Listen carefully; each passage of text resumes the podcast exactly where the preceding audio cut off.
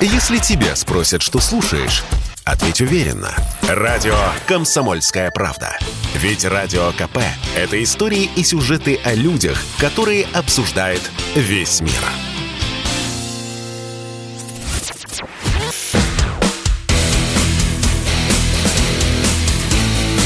Программа с непримиримой позицией. Утренний Мордан. Всем здравствуйте! В эфире радио «Комсомольская правда». Я Сергей Мордан. Вы можете подписаться и смотреть трансляцию на Ютубе. Вы можете ее смотреть и слушать в Телеграме. Соответственно, писать. Опять-таки, YouTube для вас есть. Либо можете 8 967 200 ровно 9702. Это единый номер всех мессенджеров. WhatsApp, Telegram, Viber, пожалуйста, все у меня будет отражаться в перерывах на какие-то ваши вопросы, комментарии, я смогу ответить. Так, ну давайте поговорим про главное, что случилось э, после окончания пятничного утреннего эфира. Событий было очень много, но, на мой взгляд, самым главным, самым скандальным событием стало восхитительное заявление, сейчас официально должность произнесу, главы фракции ЛДПР в Государственной Думе Леонид Слуцкого. Значит, э, что сказал товарищ Слуцкий?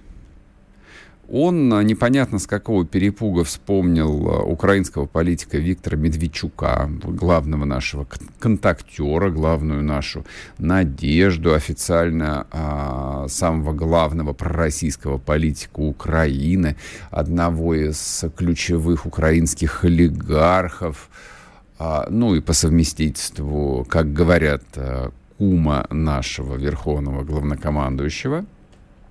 Про него опять кратко напоминаю, про Медведчука забыли сразу после 24 февраля, как будто его и не было никогда, как будто, в общем, не были потрачены впустую несколько лет.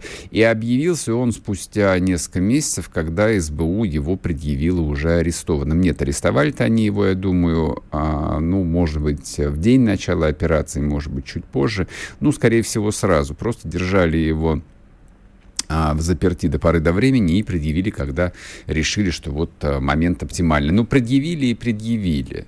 В России, в общем, никто из людей влиятельных на это ровным счетом не отреагировал. Ну, там, потрепали языками пару дней и забыли.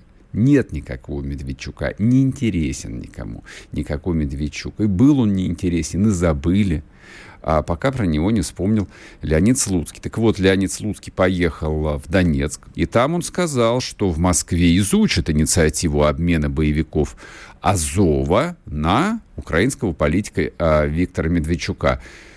И несмотря на то, что на дворе была суббота, и, в общем, а, весь э, российский народ многонациональный жарил на дачах шашлыки, занимался домашними делами, ездил по гипермаркетам, чинил свои машины. Да мало ли какие дела семейные на выходные появляются.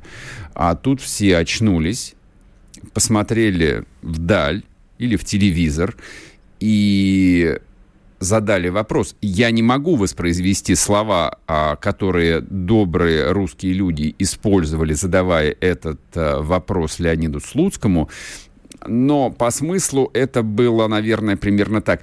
А ты часом не охренел?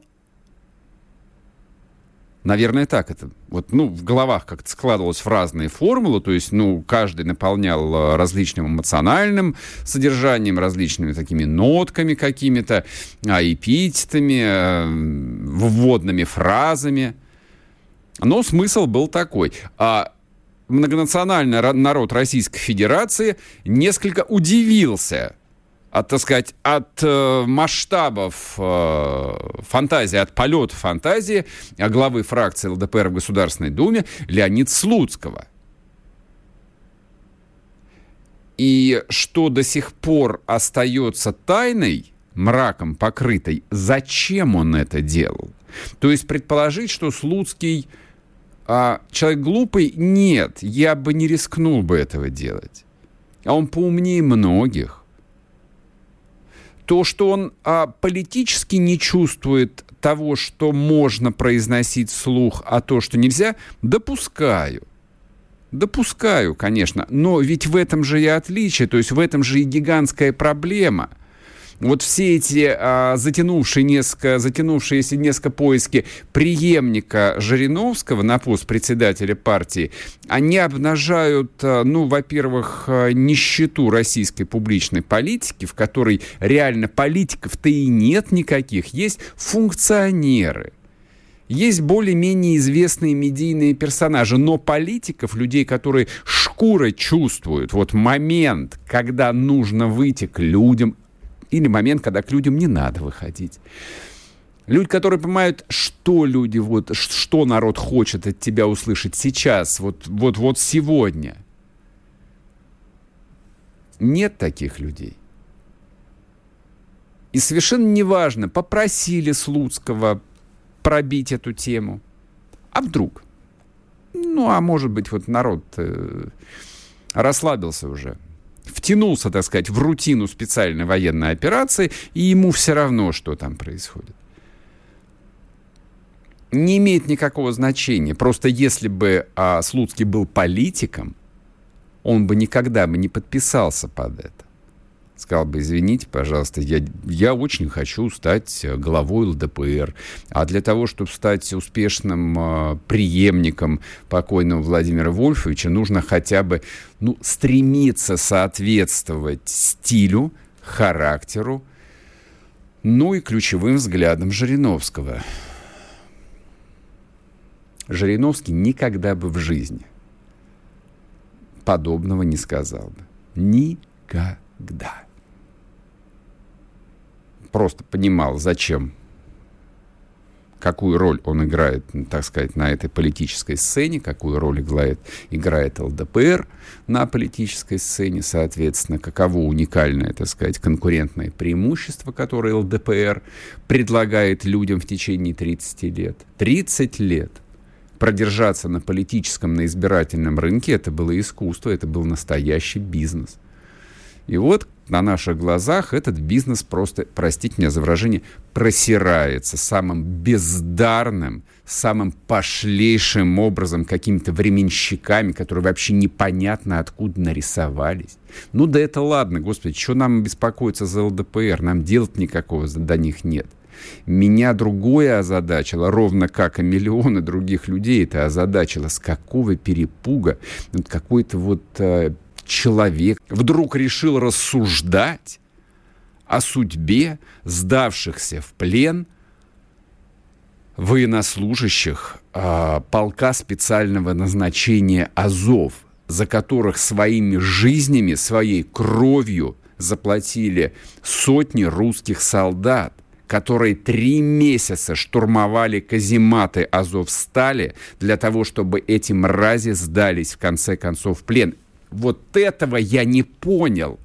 То есть вот какого масштаба самомнения нужно иметь, до какой степени должна в человеке отсутствовать всякая самоирония.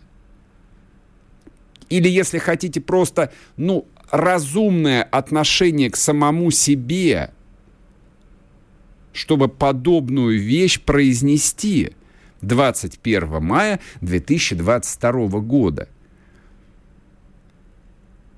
да как... Хорошо, предположим, он не сам, но в таком случае я продолжу мысль, до какой степени должна отсутствовать всяческая совесть у людей, которые придумали этот политтехнологический ход.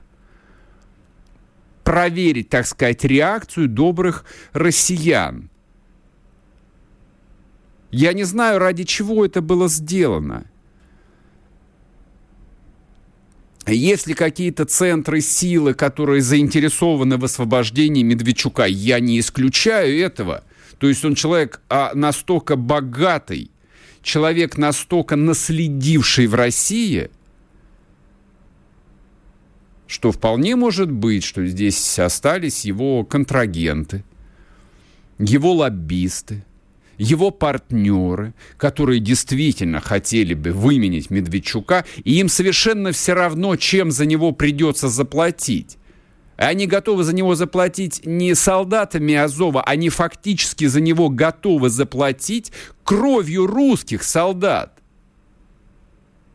Вот про что эта история.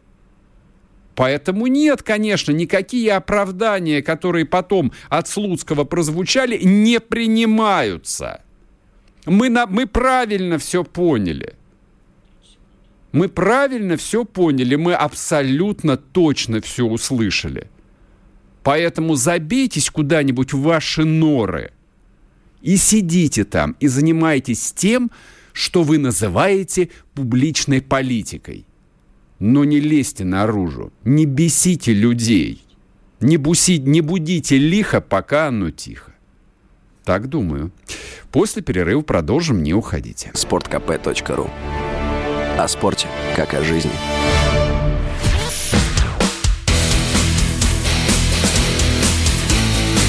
Программа с непримиримой позицией. Утренний Мордан. Всем здравствуйте! В эфире радио «Комсомольская правда». Я Сергей Мордан. К нам на связь выходит специальный корреспондент «Комсомольской правды» Александр Кот. Саш, привет тебе. Да, доброе утро. Я бы хотел обсудить с тобой э, вчерашний теракта в городе Энергодаре Запорожской области. Я для слушателей напомню, если кто-то вдруг нам пропустил или если кто-то вдруг э, не знает. Ну, судя по всему, это были украинские диверсанты, которые заложили взрывное устройство в подъезде жилого дома. В подъезд входил мэр города э, фамилия его Шевчик, если я не ошибаюсь, да, Шевчик, Андрей Шевчик, и охранники. А, соответственно, в этот момент сработало взрывное устройство, а, пострадали и охрана мэра, и, собственно, сам мэр. Нет а, пока что, в общем, официальной информации, в каком он состоянии, но факт тот, что хотели убить людей. Вот. И это ведь не первый случай, это не первая атака на, так сказать, сотрудников новых э, российских или, ну да, российских военно-гражданских администраций на, на освобожденных территориях. Что с этим делать, Саша? Ну, прости меня за глупый риторический вопрос, но тем не менее. Вот что с этим делать? Как бороться? А, а как мы боролись э, с бандподпольем в Чеченской республике на всем Северном Кавказе? Есть богатейший опыт по э, поиску и уничтожению таких э, террористических групп, да, не называть их диверсионными. Это террористические группы, которые совершили теракт в жилом доме. Mm-hmm. Вот теракт ничем не отличается от теракта э, в жилой многоэтажке в Донецке, когда погиб Моторола. Он ничем не отличается от теракта в кафе когда погиб Александр Захарченко. То есть это методы государственного терроризма со стороны Украины. Искать, э, уничтожать, либо судить за, по, по статье терроризм. Вот и все. Эти случаи будут, они, естественно, будут, э, как они были на всем Северном Кавказе. Эти случаи были там в Харьковской области, mm-hmm. сожгли э, поломанную БМП, которую на ночь оставили на улице, ее сожгли в Купянске, хотя это вроде как глубокий тыл, э, который контролируется Российской Федерацией. То есть, э, сейчас очень активно э, работают э, росгвардейцы на освобожденных территориях по адресам, да, зачищают, во-первых, и представителей преступности и работают адресно по, ну, по, по агентурной информации, по Э, ну так скажем, сочувствующим э, украинским властям, которые могут быть причастны к диверсионным группам и к, к прочим вот этим проявлениям э, партизанским, по ним Росгвардия работает, но, безусловно, и ФСБ, там, и отдел по борьбе с терроризмом, отдел по борьбе с экстремизмом тоже активно включается в работу. Я знаю, что даже работает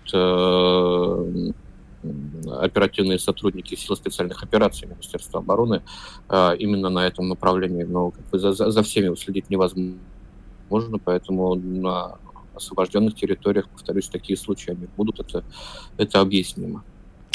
А, вопрос а, вот еще какой. А, ведь э, есть, по сути, два основных метода борьбы с партизанским движением, а, которые выработаны, ну, примерно там Около ста лет назад в Китае ну, как некоторые военные историки говорят, первые практику борьбы с партизанским движением а, придумали японцы, вот, которые воевали и с войсками Чинкайши, и с Мао Цзэдуном, понятно, но это то, что применялось потом во множестве, во множестве мест, это блокпосты, это зачистки и так далее, и так далее, и так далее.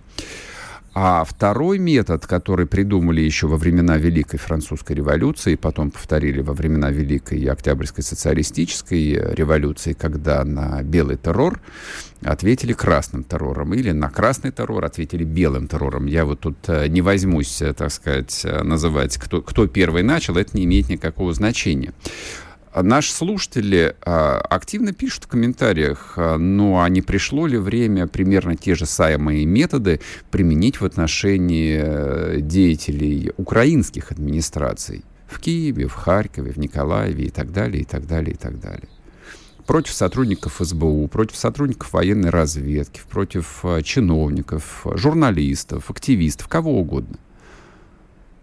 Ну, слушай, я давно говорил, что вместо того, чтобы бить по центрам принятия решений, чего мы все равно не делаем, надо бить по людям, принимающим решения. Ну, журналисты не, не, не люди, принимающие решения, а вот э, действительно высшие офицеры, чиновники и так далее, они должны быть легальной целью во время проведения специальной военной операции. Почему этого не делается? Но мы, как всегда, пытаемся играть по правилам, без, без крапленных карт. И, типа мы вот э, рыцари на белых конях, мы не такие, как они. Ну, вот, выбираем как бы ведение войны по, по, по тем правилам, которые прописаны в международных законодательных актах. Ну, вот так, так, такие мы благородные. По поводу журналистов я с тобой не вполне согласен, потому что ну, вот в течение двух дней э, тут украинская медиасфера сходила с ума. Ну, правда, радость была недолгая, что, наконец, э, грохнули и Каца, и Поддубного. Вот. Э, но ты быстро разочаровал их всех, вот, сообщив, что ты жив. Но... Ну, это не первый раз. Да. Ну да, да, это не первый раз. Но я это к тому, что там, по крайней мере, военкоров, а, ну вот главных людей на этой войне, с той стороны, по крайней мере, воспринимают как а, крайне важных участников боевых действий но ровно как с моей точки зрения, допустим, тот же Бутусов, условный Бутусов, я могу тут десятка фамилий назвать, они не нужны просто тем, кто нас слушает, а, но это такие же участники информационной войны. Ну, я не очень понимаю, как, как, каких результатов мы добьемся, устранив э, того же Бутусова, либо устранив меня или подобного. Но на, на этом же не остановится специальная военная операция, на этом не окончится ее информационное сопровождение. Сейчас э, нет такого, чтобы э, у нас в информационном пространстве превалировал бы какой-то один телеканал или mm-hmm. одно какое-то журналистское имя. У нас за 8 лет войны вообще на Дон, в Донбассе вырос выросла целая плеяда военных журналистов, чью работу мы сейчас иной раз даже не без зависти сами наблюдаем. То есть у нас десятки профессиональных репортеров, mm-hmm. которые работают в самом пекле, поставляя оперативную информацию из самых горячих вообще э, мест э, этого противостояния.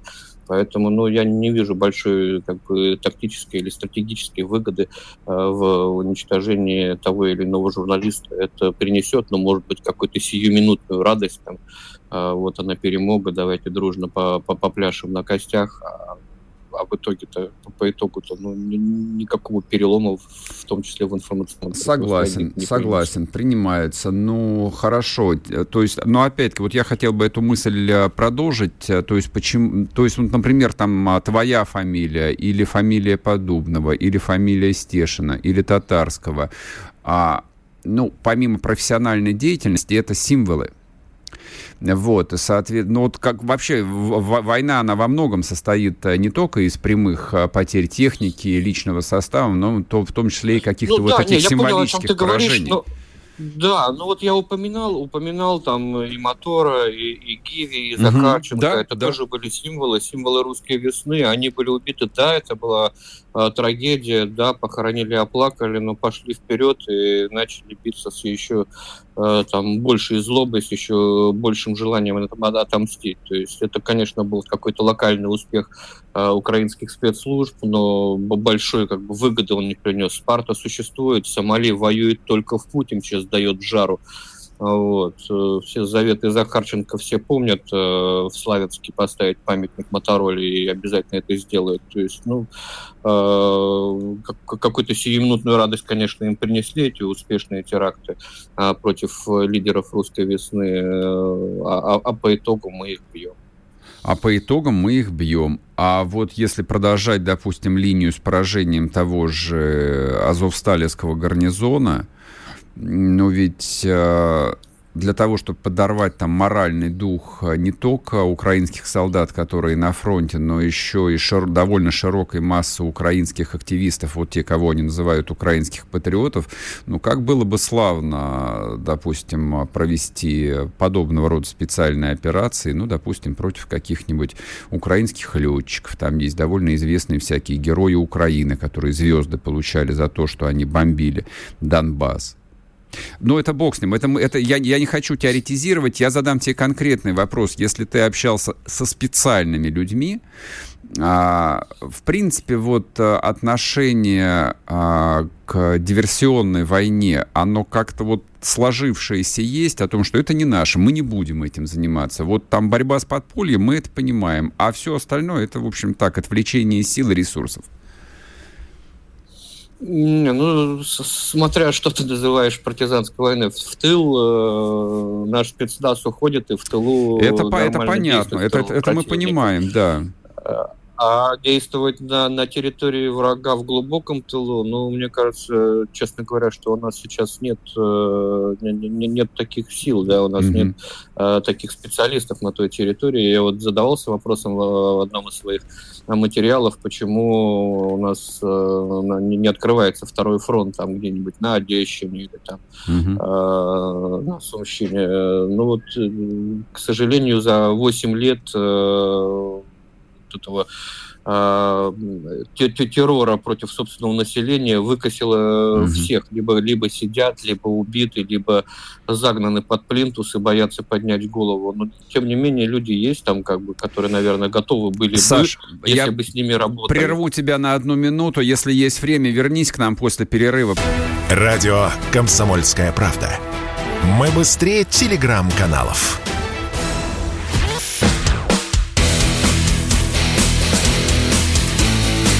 Программа с непримиримой позицией. Утренний Мордан. И снова здравствуйте, и снова в эфире радио «Комсомольская правда». Я Сергей Мордан. Идет трансляция на YouTube-канале «Мордан 2.0». Подписывайтесь, нажимайте свои лайки и смотрите трансляцию в телеграм-канале Мордан. Мы продолжаем разговор с Александром Коцем, специальным корреспондентом «Комсомольской правды». А, Саш, что происходит а, вокруг Северодонецка? Расскажи, пожалуйста. Ну, продолжается планомерная работа по окружению этой агломерации. Вот я был свидетелем, э, как 240-миллиметровым э, минометом «Тюльпан» разбирали один из мостов, соединяющий Северодонецк и Лисичанск. И сейчас их всего три – а, вот один полностью разрушен, второй находится под э, плотным огневым контролем российской артиллерии. Остался, по сути, единственный мост, соединяющий город э, с Лисичанском. Э, фактически, ну, можно говорить, наверное, об оперативном окружении самого Северодонецка. Угу. А, сам, ну, физического окружения нет, но, вот, собственно, а, подорванные возможности логистические в этом городе. Кстати, вот этот мост, который обрушили, его ополчение сооружение взрывало еще в 2014 году, когда мозговой уходил из Лисичанска. А, сегодня, кстати, очередная годовщина гибели Алексея Мозгового, тоже mm-hmm. вот одного из символов русской весны, о чем мы разговаривали. С юга а, от э, Попасной расширяется плацдарм э, и, и на юг, и в сторону а, Бахмута, Артемовска. Пытаемся взять физически под контроль трассу, которая соединяет Лисичанск с Бахмутом. она уже практически полностью находится под э, артиллерийским нашим контролем, то есть имеем возможность э, бить по колоннам, если они идут туда, только колонны военные фактически э, не использует украинская сторона, они для своих логистических целей используют гражданские машины, маленькие бусики, там, газельки, на, таких, на таком транспорте перебрасывает подкрепление, живую силу. А, бунтуют э, теробороновцы в Северодонецке, не хотят воевать, записывают ролики, говорят, что их бросили с автоматом на артиллерию. В общем, они вдруг для себя обнаружили, что война это не когда ты стреляешь из автомата, а когда приходится сидеть а, по несколько часов в подвале, пока по тебе а, лупят там 152-миллиметровые а, гаубицы. Ну и, собственно, украинцы огрызаются рубежные ежедневно в ходе, где я живу, под, подвергаются артиллерийским обстрелам. Естественно, достается гражданскому сектору. Но я вот смотрю на людей, люди настолько уже привыкли, их вот эти вот обстрелы Э, в час дня у нас обычно начинается танковая карусель, с того берега танками начинают бить. Они уже так не, не сильно на это и внимание обращают. Они видали э, артиллерийский огонь пострашнее. Ну, в общем, постепенно идет вот эта работа по блокированию группировки всей и э, Северодонецка и Лисичанска, как только будет перерезана трасса на Бахмут физически, можно уже будет говорить о, об окружении да, этой группировки.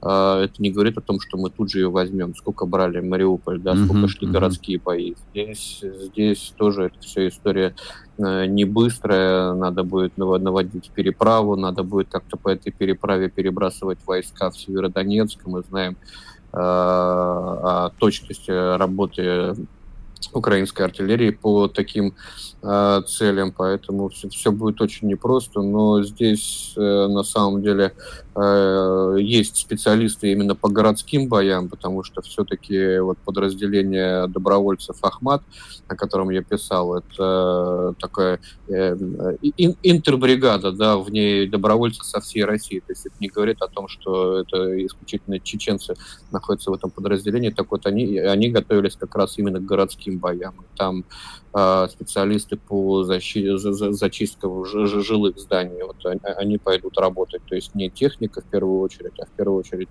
э, пехота, которая заточена именно под э, эти задачи. Вот, как они говорят, нам главное закрепиться за э, жилую застройку, там пойдем выгрызать квартал за кварталом. Слушай, а вот по поводу Ахмата, насколько я понимаю, это люди, которых э, готовили в центре спецназа в Гудермесе именно. Да, в, Гудер, в Гудермесе, да. Туда едут со всей России, там проходят, mm-hmm. Если не ошибаюсь, двухнедельные курсы, и после этого в составе вот этого добровольческого отряда, сводного отряда спецназа направляются сюда уже э, в зону боевых действий. Повторюсь, люди вот со всей России, то есть это не только чеченцы, это и там и буряты, и русские, и кого только нет. Ну, вот, и люди достаточно мотивированы. А сегодня утром появилась информация о том, что, ну, во-первых, ночной какой-то там колоссальный обстрел Авдеевки, это вот то, что я из украинских телеграм-каналов э, почерпнул, вот, с такими легкими истеричными нотками. А, и тоже появилась неподтвержденная пока что информация о том, что первая славянская бригада армии ДНР зашла уже в Авдеевку многострадальную. Ну, там и первая бригада, и я слышал, пятнашка бригада Абхаза зашла на окраины Авдеевки начала городские бои. Ну, тоже, опять же, это вот, когда первый раз первые новости такие поступают, это выглядит как событие. На самом деле это э, начало очень долгой и муторной работы по взятию Авдеевки, потому что в Авдеевке все-таки э, гарнизон, ну, так, чтобы не соврать, раза в два побольше, чем был изначально в Мариуполе, и там, конечно, фортификационных различных сооружений, которые придется брать, э, тоже очень много. Там нет э, таких э, серьезных э, промзон, как Азовсталь, но там есть Авдеевский, как Сахим. Кстати, в Северодонецке, э, который тоже придется штурмовать, э, тоже полно э, заводов, огромных заводов, оставшихся еще mm-hmm. э, со времен Советского Союза. Там, кстати, в Северодонецке в свое время, э, я вот не помню какие, но производили комплектующие для Аполлон Союза, для э, космических аппаратов. Вот. И, и, и там тут тоже много вот таких э, промышленных объектов, где можно прятаться в бункерах и так далее, и так далее. Кстати, вот в Рубежном тоже был э, завод «Заря», я проехал, ну, огромная территория, действительно город в городе, но вот они почему-то цепляться за него не стали, отошли. То есть у них здесь э, происходит так, если дело доходит до а, стрелкового боя, они предпочитают отходить. Пока рудится артиллерия, да, артиллерийские дуэли, они сидят на позициях, они прячутся от артобстрелов в э, бункерах. Но когда дело доходит для, до прямого боестолкновения, когда а, друг с другом воюют из автоматов, вот тут они почему-то откатываются. Э, по поводу Авдеевки, то есть я так понимаю, что говоря об Авдеевке, корректно говорить э, именно об Авдеевском укрепрайоне, там, нежели об укрепленном населенном пункте.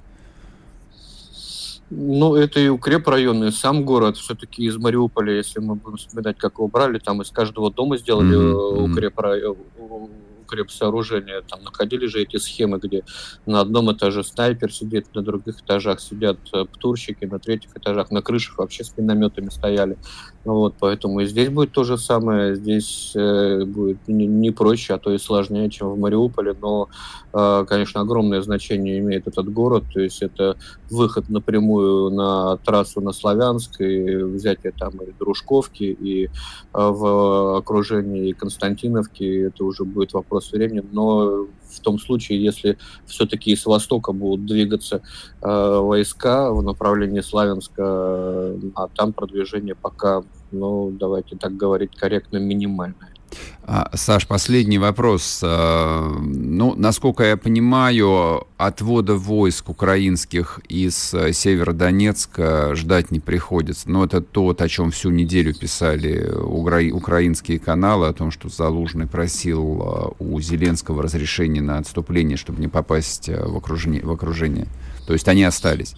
Ну, я, я честно скажу, пока они остались, пока никакого там массового отвода войск э, разведка не, не, не отмечает, mm-hmm. но я не исключаю, что вот по этому оставшемуся мосту они отойдут в Лисичанск, вот, и, собственно, будут обороняться в, самом Лисичанске. Там э, для обороны намного удобнее рельеф, они на, на горке стоят.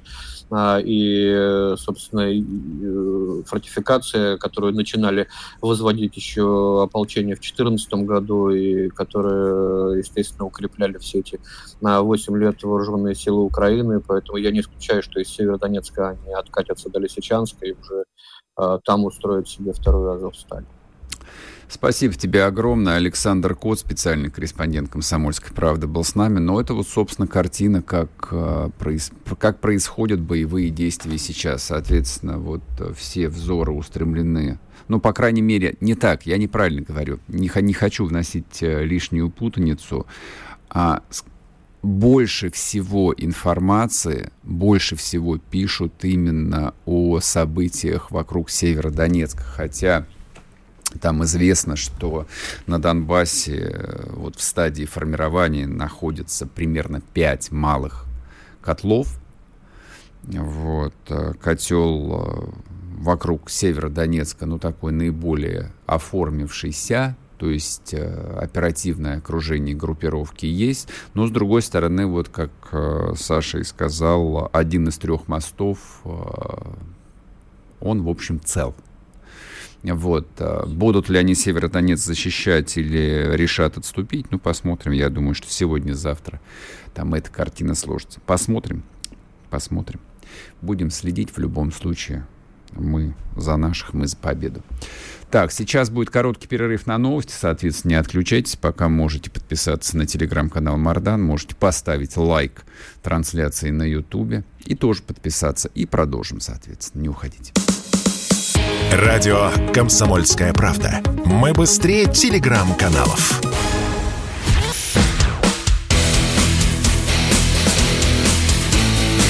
Программа с непримиримой позицией.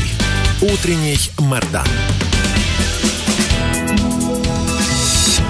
И снова здравствуйте, и снова в эфире радио «Комсомольская правда». Я Сергей Мордан, номер 8 967 200 ровно 9702. Это WhatsApp, Telegram, Viber. Вы можете писать ваши комментарии, можете писать ваши вопросы. Все вижу, все понимаю, на что-то постараюсь в перерывах ответить. Так, а сейчас а, поговорим про польский след – с нами на связи Станислав Стремедловский, эксперт-планист информационного агентства «Регнум». Станислав, здрасте. Доброе утро, Сергей. Это вообще, конечно, с одной стороны удивительно, что вот Польше такое колоссальное внимание уделяется в контексте именно русско-украинского, так сказать, конфликта. А с другой стороны, историческая традиция вполне располагает. Как вы думаете, вот а, чего здесь больше? Ну, какой-то такой э, исторической эмоциональной травмы, которая и в польском, и в русском народе, и в украинском народе жива, либо действительно Польша пытается э, вот такую вот взрослую роль э, в войне играть. Может быть, действительно там есть какие-то виды и на восточные кресы, или там на какие-то другие конфигурации. Ну и вчерашний визит и президента Дуды в Киев наделал немножечко шороху, и закон, который проанонсировал Зеленский об особом статусе польских граждан на Украине. Вот э, огромное количество вопросов. Как э, специалист разъясните нам, про что идет речь? Ну, на ваш вопрос нужно отвечать комплексно. Э, конечно, если мы говорим о Польше и о России, здесь есть огромный исторический комплекс. А все же поляки никак не могут примириться с тем, что Россия смогла, а Польша нет.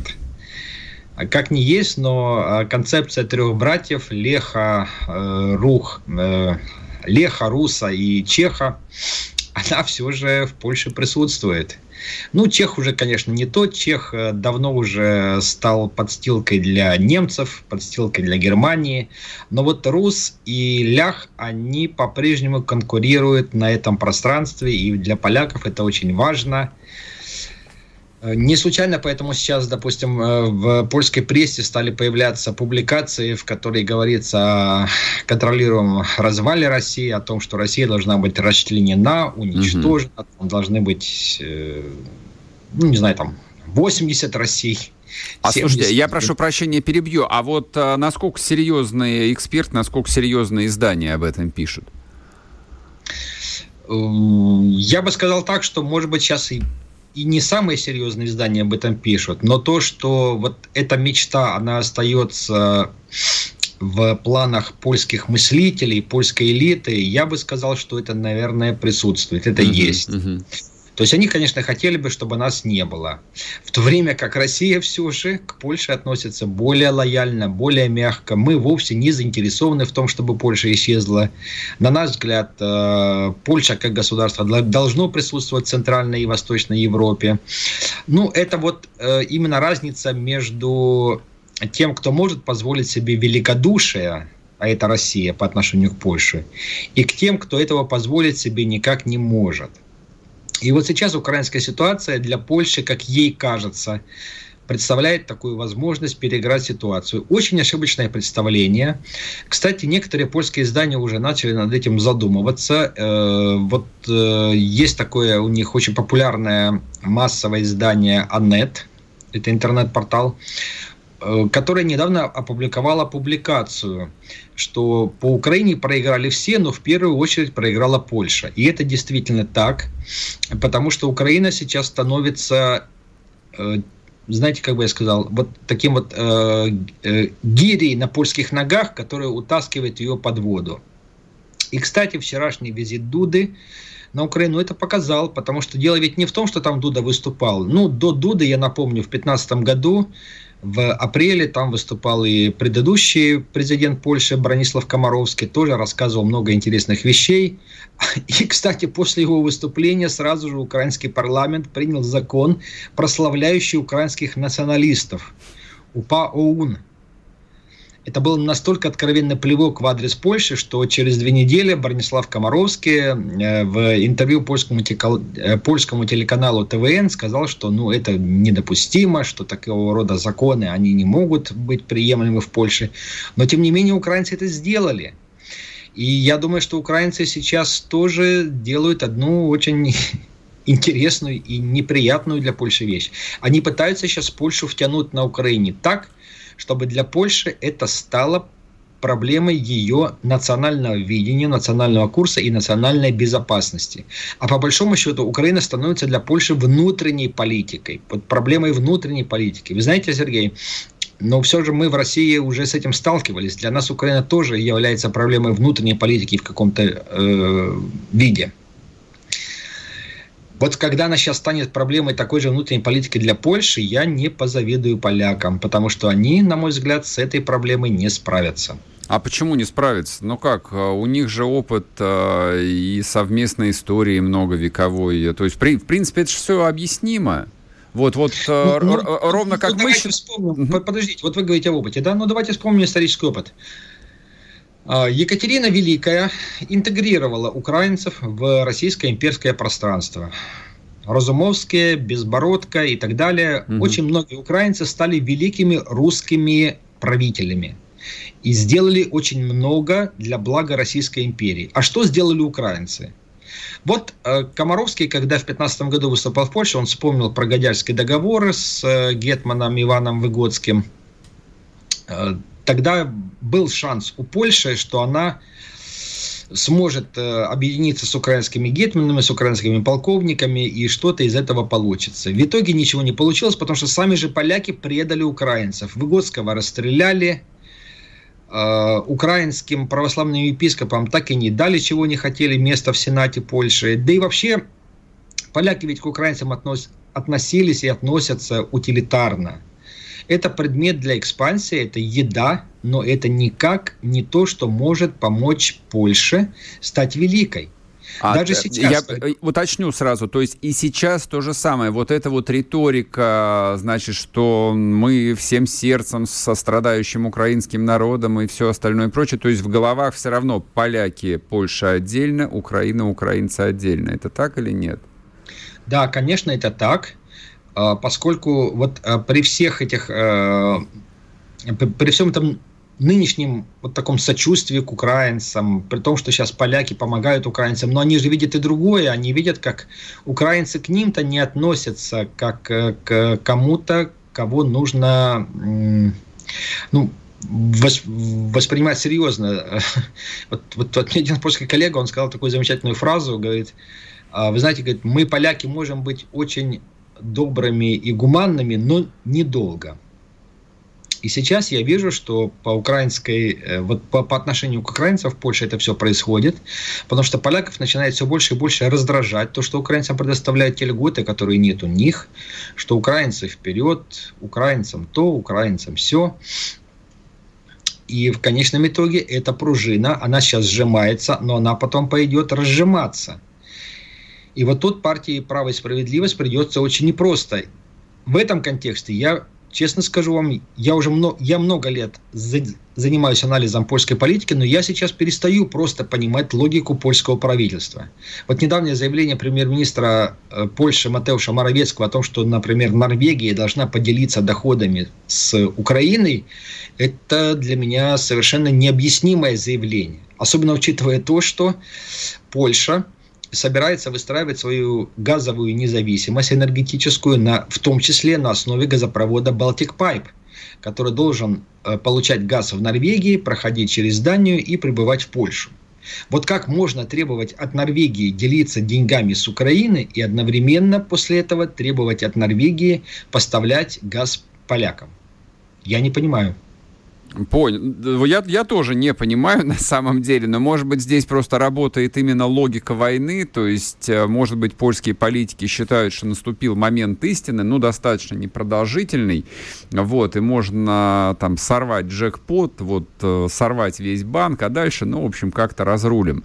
А как, как вы думаете, вот эти вот наши внутренние российские такие вполне себе обывательские разговоры о том, что поляки э, вот спят и видят э, восточные кресы в составе, там, не знаю, там, Ржечи Посполитой или там современного польского государства, неважно абсолютно, о том, что поляки ради этого готовы и напрямую военную экспансию, и не сегодня-завтра введут там 100 тысяч значит, 100-тысячную э, армию в Западную Украину и так далее. И так... Вот насколько это обоснованное опасение или это страшилки? Ну, первое, по поводу польской армии, у нее, у нее нет таких возможностей вторгнуться на Украину. Польская армия – это, в общем-то, ну, довольно такое безобидное все же воинское объединение э, сколько я не читал про учение польской армии, все время у них там были какие-то проблемы, причем очень, очень курьезные. Представить, что такую сложную логистическую операцию, как вторжение на Украину, может провести польская армия, но это все же для тех, кто более-менее занимается Польшей, наверное, э, смешно. Да и потом, знаете, а как украинцы к этому отнесутся? Ведь не факт, что они не начнут стрелять в спину тем же польским солдатам. Это сейчас да, они так да, говорят, что они что, что, что Станислав, я вас сейчас прерву на одну минуту, мы уйдем на новости, вернемся и вот эту вот тему с вами договорим по поводу польской армии. Станислав Стремедловский с нами, не уходите, говорим про Польшу, Украину, ну и про все. Если тебя спросят, что слушаешь, ответь уверенно. Радио «Комсомольская правда». Ведь Радио КП – это самая топовая информация о потребительском рынке, инвестициях и экономических трендах.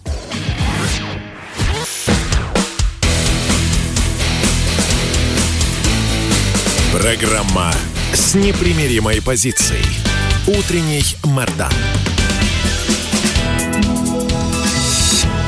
И снова здравствуйте, и снова в эфире радио «Комсомольская правда». Я Сергей Мордан. Трансляция на YouTube-канале «Мордан 2.0». Подписывайтесь, смотрите, нажимайте кнопку «Нравится», смотрите трансляцию на телеграм-канале «Мордан». Мы разговариваем со Станиславом Стремедловским, говорим про Польшу. Здесь очень много событий происходит буквально каждый день. А, Станислав, давайте закончим историю с польской армией. А, вот тут просто пока мы были на новостях, а, накидали комментариев о том, что не надо недооценивать противника, что польская армия на самом деле там большая и хорошо вооруженная.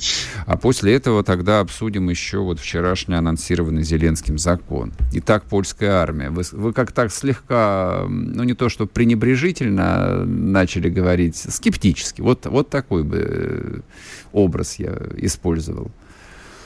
Это, ну, вот, это, ну, это факт, но, а, понимаете, Сергей... а уточните, пожалуйста, почему? Это вот поляки сами там а, вот слегка иронично относятся к собственной армии или есть, ну, не знаю, какая-то вот объективная картина?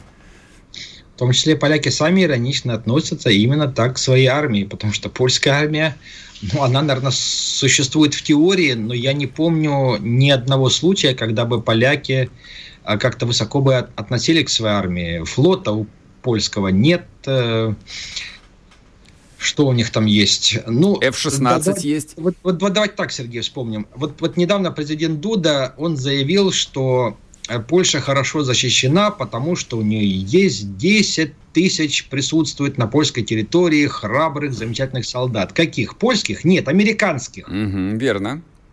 То есть американская армия сейчас защищает Польшу. А что есть у Польши? Фактически ничего нет. Максимум, чем вот они в последнее время там гордились, это созданием своих войск территориальной обороны. Э, вот. Э, но опять же, представить, что там несколько вот этих, ну, э, сколько там у них, 10, 20, 30 максимум, по-моему, 40 тысяч, что ли, она должна быть, это войска территориальной обороны. Ну, какие-то вот там вот студенты, вот они прошли на месяц, прошли обучение, они будут защищать Польшу. Ну, допустим, будут защищать Польшу, если она вторгнется. Но если Польша сама должна э, войти на Украину, мы примерно себя представляем, что это такое. То есть это нужно обеспечить э, логистику, это нужно обеспечить тыл, это нужно обеспечить вхождение, безопасность, поставки и так далее. Угу. У российской армии такой опыт есть в Сирии. А какой есть опыт у польской армии? Вот где польская армия в последние годы... В последние 80 лет, я бы даже сказал бы. Да, в последние 80 лет она себя нигде не проявила. Максимум, что мы можем вспомнить, это когда польская армия, э, ну, точнее части польской армии брали Берлин, опять же, вместе с советской армией в 1945 году. Угу. Вот это, это, это факт, это исторический факт. Сейчас нет. Но опять же, э, польская армия все равно должна получать политические команды. А какая политика сейчас есть у Варшавы? На мой взгляд, все же Варшава до сих пор не хочет себя видеть на восточном направлении. Из того, что я вижу, польское правительство хотело бы утвердить себя центром в Центральной и Восточной Европе. Они хотели бы... Э, вот есть такой проект э, Троеморье, инициатива Троеморья, он коммерческий, но Варшава хотела бы его превратить в геополитический. Uh-huh, То есть uh-huh. создать э, некий геополитический плацдарм в Центральной и Восточной Европе, чтобы его поддержали американцы, ну, наверное, британцы тоже. Хотя, в первую очередь, конечно, эта ставка делается на США. И вот этот вот геополитический проект Троеморья Центральной и Восточной Европы, он должен сдерживать и балансировать между Западной Европой, Францией, Италией, Германией и Россией. Ох, хорошие мечты, замечательные мечты не сбудутся никогда, потому Понятно. что американцы на это не пойдут и не собираются а идти. А почему не пойдут? Что, как бы их ключевой союзник в любом случае немцы? А зачем американцам на это идти? Вот, скажите, не знаю, не знаю. А Ами... как? Ну, разделяй а... властвуй и все такое. Ну, да, разделяй властвуй, да, э, ссорить э, Европу между собой – это любимое американское занятие. Довольно понятное, предсказуемое. И, кстати, она сейчас очень хорошо у них получается. Они, в конце концов, э, сейчас сломали Германию. Они дали возможность социал-демократам захватить власть в стране, вот этому Шольцу. Угу, угу. О, господи. И, вот зел... вроде... и зеленым, да. Да, вот, вот, вот, вот вроде бы немцы великая нация, но когда я смотрю на Шольца, я прихожу в ужас от того, до каких мышей докатилась немецкая политика. Это не ХДС, ХСС, это, это, это, это не Меркель, это даже не Шредер. Это уже просто какой-то ужас. Но, тем не менее, Западная Европа – это все равно это огромный потенциал, это история, это старая аристократия, это в том числе и Ватикан – а что есть у Польши? Польша это выскочка по меркам Западной Европы. Угу. Обычная выскочка, которая хочет, э, вот, э, толкаясь локтями, занять свое место за столом, причем ведущее место. Но как в 18 веке Польша это не позволили. Ну, вы вспомните, что писал Вольтер, что писал Руссо о поляках. И русские это были для них варварами, но поляки были варварами более, э, что ли, такими как, как вот сказать, более нецивилизованными. То есть, если русские хотя бы еще ели вилкой, то, то польские варвары... То поляки даже... ели руками. Да, да, да, то, то, то они даже этого не делали. И поэтому те же самые французские просветители одобряли, и я не думаю, что там было дело только в каких-то прусских или русских деньгах. Они совершенно искренне одобряли раздел Польши между великими нациями, между российской, э, прусской и, австро, э, и австрийской империями. Станислав, Сергей. да, у нас а, времени не так много. Я хотел бы а, проговорить с нами вот эту, с вами вот эту вот историю про украинский закон об особом статусе поляка. Кто, чья инициатива, зачем и в чем это может выразиться, с вашей точки зрения? Я, я до сих пор не понял, в чем заключается суть этого закона, потому что его только анонсировали. Зеленский объявил, что он его вносит. Угу. Зеленский много рассказывал, как какой это будет великий и замечательный закон, но что именно в него входит, пока непонятно. Единственные слухи, которые я вот э, мог э, видеть, там читать, это что вроде бы полякам позволят э, становиться руководителями администрации местных на Украине. И это для меня ну, скажем так, очень забавно, потому что я не, не понимаю, как, как это возможно технически раз. А второе, ведь что нужно полякам на Украине? Полякам нужна реституция своей собственности, реституция угу. тех самых восточных кресов, которые у, них, которые у них были до 1939 года. Вот Зеленский готов предоставить полякам эту возможность. Он готов торговать Украиной и дать полякам возможность вернуть себе свою собственность. Да сом, сомнитель, сомнительно что-то мне. Сомнительно, да. Вот, вот пока я вижу, что Зеленский ходит, э, э хочет другую вещь. Он хочет втянуть Польшу уже в непосредственно прямую войну с Россией, чтобы поляки вступили с Россией в боевое, что ли, столкновение. Пойдут ли на это поляки? Ну, пока не думаю. Все же они очень осторожны. Они очень трусливые стали в последнее время. Но... А это его идея или это идея англичан, как думаете? Как-то вот он на такого стратега, честно говоря, по-прежнему не очень э, похож. Хороший вопрос, и я думаю, что тут вы правы, что это здесь очень пахнет, очень сильно пахнет британским следом, поскольку британцы, ну, как, как они в 1939 году, они тогда использовали Польшу. Абсолютно для, верно, да. Для того, чтобы разжечь войну в Европе, для того, чтобы Германия сначала сожрала Польшу, потом она съела Францию, и после этого mm вот уже британцы смогли получить то, что они хотели, коалицию США, Великобритании и Советского Союза против немцев. Вполне возможно, что и сейчас британцы делают то же самое, то есть они они без всякого сомнения, без всякого раздумья, они, конечно, пожертвуют поляками, лишь бы только заварить такую кашу в Европе, из которой Европа будет выбираться лет 50 следующих. Ну, то есть, чтобы Германию таки добить. Ну, Черчилль уже говорил, что каждые 50 лет нужно бомбить Германию. Ну Сколько да, уже да. лет? Да, уже подзадержались, я бы сказал, сказал бы. То есть, видимо, разбомбить они планировали ее еще в начале 70-х годов, но что-то притормозилось. Слушайте, ну так, ну шутки в сторону. А, и тем не менее, а, а как на это может отреагировать, э, ну, такой вполне себе полонофобское украинское общество. То есть историческую память же ее все равно не вычеркнешь. То есть можно вот сколь угодно там произносить всяческие декларации с трибуны Верховной Рады, но оно же сидит в башке-то. То есть все равно все Тараса Бульбат в школе про, там проходили. Пока украинцы находятся в Польше, пока поляки помогают украинцам, этим украинским беженцам, конечно, украинцы будут любить Польшу. Как только поляки окажутся на самой Украине, а зная поляков, я нисколько не сомневаюсь, что они там свой нрав покажут. Поляки не будут себя вести как, как, как русские. Угу. Они, в общем-то, очень, очень, очень быстро дадут знать, кто здесь хозяин на самом деле. Вот когда поляки окажутся на Украине, я думаю, что вся любовь к Польше у украинцев испарится. Понятно. Отличный прогноз. Спасибо большое. Станислав Стремедловский был с нами информационное агентство «Регнум». А, ну, я удовлетворен. Я, в общем, слегка успокоился. А, мы не будем а, излишне нервничать по поводу поляков на Украине. То есть, ну, за, за всем этим очевидным образом, конечно, видны э, английские уши. Да, и ровно как поляки принесли Польшу жертву в 1938-1939 году, сто процентов, ну, а что, для кого-то это секрет, что ли, был? Для кого-то это секрет, серьезно. Ну, они точно так же, в общем, с радостью а, там запихнут а, Польшу в котел очередной войны. А что им нужно? Им нужна, конечно, европейская война. Вернемся и продолжим. Не уходите.